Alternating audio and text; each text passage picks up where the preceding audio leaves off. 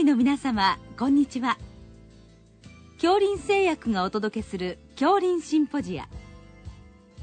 毎週この時間は医学のコントラバシーとして一つの疾患に対し専門の先生方からいろいろな視点でご意見をお伺いしております。シリーズ脳卒中対策の最新情報の25回目。その他の脳血管障害6メラス、カダシル、カラシルと題して三重大学脳神経内科教授富本秀和さんにお話しいただきます。聞き手は国立国際医療研究センター病院名誉院長大西晋さんです。富本先生、はい、あのまあ、脳血管障害のシリーズももう今だいぶ進んでいって最後の方なんですけども、はい、今日はあの特にあの若年者のですね、はい、脳卒中にちょっと焦点を当てまして、はい、若年者の脳卒中のまあ現状とかですね、はい、まあ、どんな疾患があるかということをまあいろいろ教えていただけたらと思います。まずはじめにその若年性脳卒中と言いましても、まあ、なかなかその定義といいますかそのあたりはどうなってるんでしょうか？はいあのまあ、えっ、ー、と、その脳卒中自体がですね、えーはい、あの、比較的、まあ、あの、50代、あるいは60代から起こり始めるものですから、うん、まあ、認知症と少し違ってですね、うん、あの、比較的、あの、その若年の定義がですね、うん、曖昧なところがございます。で、えー、まあ、一般的に申しますと、えー、50歳以下、もしくは40歳以下ということになります。そうしますとその年齢の、まあ、脳卒中には、まあ、どういった原因が多いというふうに考えられているんでしょうか、はい、あのその点が非常に重要なあのポイントでございまして、えええ、実はあの普通の脳卒中がですね脳梗塞とかあ生活習慣病に起因するものが、うんまあ、早く出てしまうタイプが、実は4割ぐらいあるわけですね。多いんですね。はい。ですから、若年性脳卒中というてもですね、あの、そういった、まあ、普通の脳卒中、生活習慣病に起因したものがあるというのは重要なポイントだと。性ということですね。そういうことになりますね。そうしますと、やはり、まあ、血圧が高かったり、糖尿病があったりとか、はい、まあ、いわゆる普通の、まあ、生活習慣、はい、ということになりますね。はい。その他には、なんか遺伝性のものも入ってるんでしょうか、はい、あのこれはあの全体ではもう1割程度になりますが、えー、あの遺伝性のその脳血管障害というのがございます。はい、でこれはあの非常にたくさんの疾患があってですね。そうですよね。あの、まあ一般的にちょっとその、えー、とっつきにくいというかですね、あの、えー、しかも名前も日本語の名前がないような疾患もございますので、ね、まあそこら辺があの、少し理解されにくいところかと思います。その遺伝性の中でも少し頻度が多いものといいますとどういった疾患になるんでしょうか？はい、あのえっ、ー、とメラスですね。えー、それからあと、カダシル、うん、それからファブリー病ですね、うん、それからあカラシルというのがございます。なかなか 難しい名前であれなんですけども、はい、まあ、メラスは時々聞くんですけども、はい、メラスはどんな特徴のある疾患なんでしょうか、えー、これはですね、えー、その、えー、まあ、えー、いろんな臓器にあの障害が出てまいりますが、主にはあの脳とですね筋肉ですね。うん、なるほど。でそのこれはあのミトコンドリアの機能異常が、あの原因ということでございますので、まあ、そういったことから全身のいろんな臓器にあの障害が出るということになります。メラスを疑うようなそのコツといいますか何かあるんでしょうか？目指すかもしれないとかですね。はい、えー、ですねまずあの、えーまあ、今のあの点がまさにそのそういったあのポイントになるわけですがあの例えばああの筋肉の症状がある。四肢のあの脱力とかですね、えー、あるいはあの難聴があるとかですね、もうあの目の症状がある。あのこれは外眼筋の麻痺であるとか、ああるいは網膜の変性であるとか、そういった症状。で、あのそういったあの脳以外の症状があるというのは一つ。それからもう一つは、あの脳卒中の発作でございますが、これがあの、えー、普通の脳卒中と少し違うところがございます。で、えー、当然まあ若年者に起こるわけなんですが、あの血管支配にあの沿わない寄らないそういったあの、えー、特徴があります。でそれから、えー、とその遺伝性の要素があります。であのこれ母系遺伝っていうんですが、あのミトコンドリアというのはえー、まあその卵子にも精子にもあるわけですが、あのこの遺伝子はあのそのミトコンドリアにあるあのものがほとんどですのでそうするとその tRNA なんですが、うん、あのその遺伝の時に、うん、あのその受精卵が、うん、精子の DNA をあの、うん、えー、受け継がないことになりますのでですからお母さんからあの子供に伝わる、ですからそれは男でも女でもあり得るんですが、父親からは伝わらないということなんですね。えですからその遺伝形式をよく知ってると、まああの一つヒントにはなりますですね。と先ほどお話のあったのカダシルですか？はい。これは意外と頻度が多いんでしょうか？えっ、ー、とカダシルですね。えー、で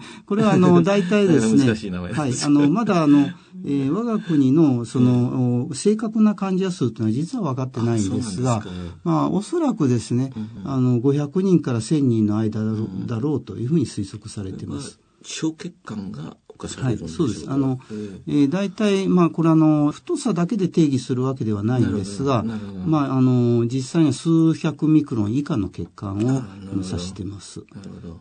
そのカダシルっていうのはどういうふうにその疾患を見つけて、はい、いけばよろしいんでしょうか？これはまずですね、あの、えー、疾患の発症形式があの、えー、まずえー、っと30代ぐらいから、うん、片頭痛が起こってくる。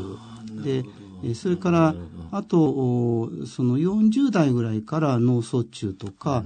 それから認知症とか、そういったことが出てきます。であの何よりもこれ優性遺伝ですのでですからあの濃厚な家族歴があのあることが多いですね。あのまあ、突然変異で全然家族歴のない方もあのいらっしゃいますけれども、あの家族歴はやはりあの重要なあのヒントになりますですね。一方その似たような名前でカラシルっていう病気もあるんですね。はい、これはどういった病気になるんでしょうか？えー、カダはあのドミナントなんですね。でカラはリセッシブということで、えー、まあそこが違うんですが、こちらはまあ患者数がまああのおそらく、うん、これも統計がはっきりしてもないんですが、200から500人ぐらいの間と推定されます。で。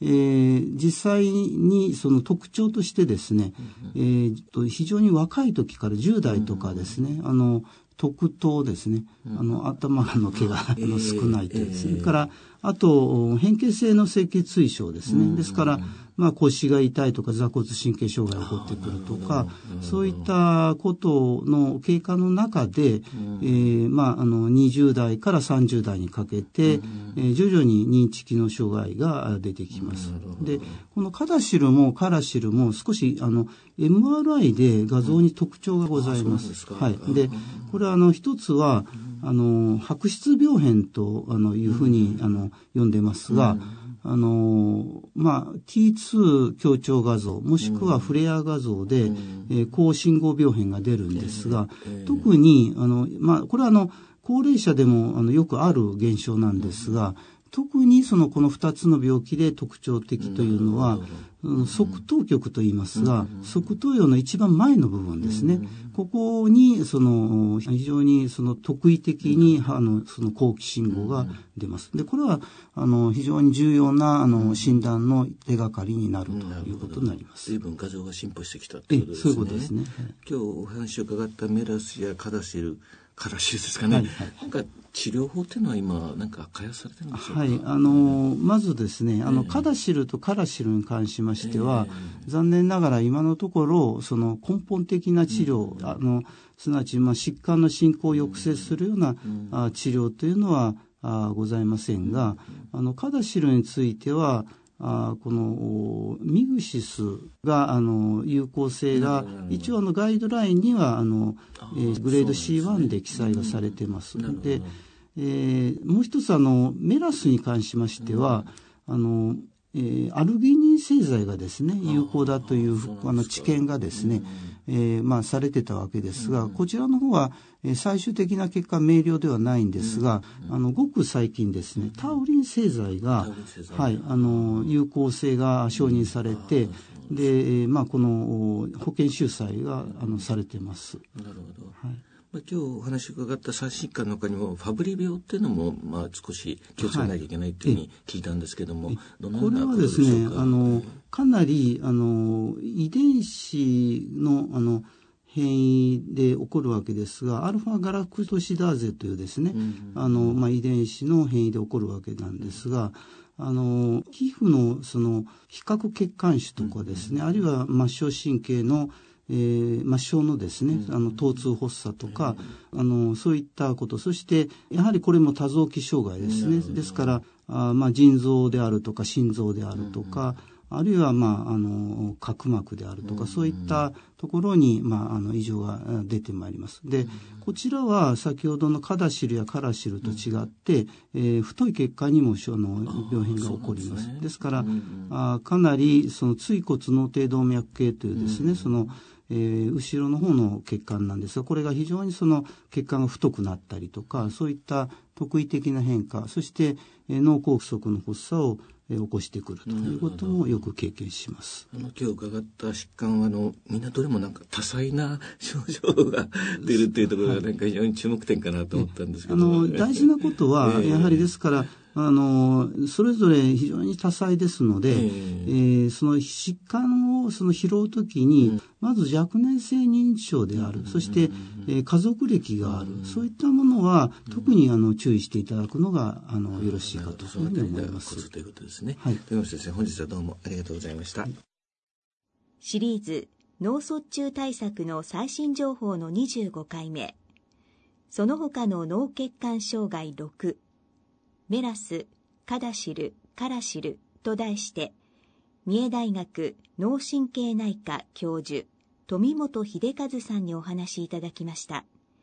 聞き手は、国立国際医療研究センター病院名誉院長、大西晋さんでした。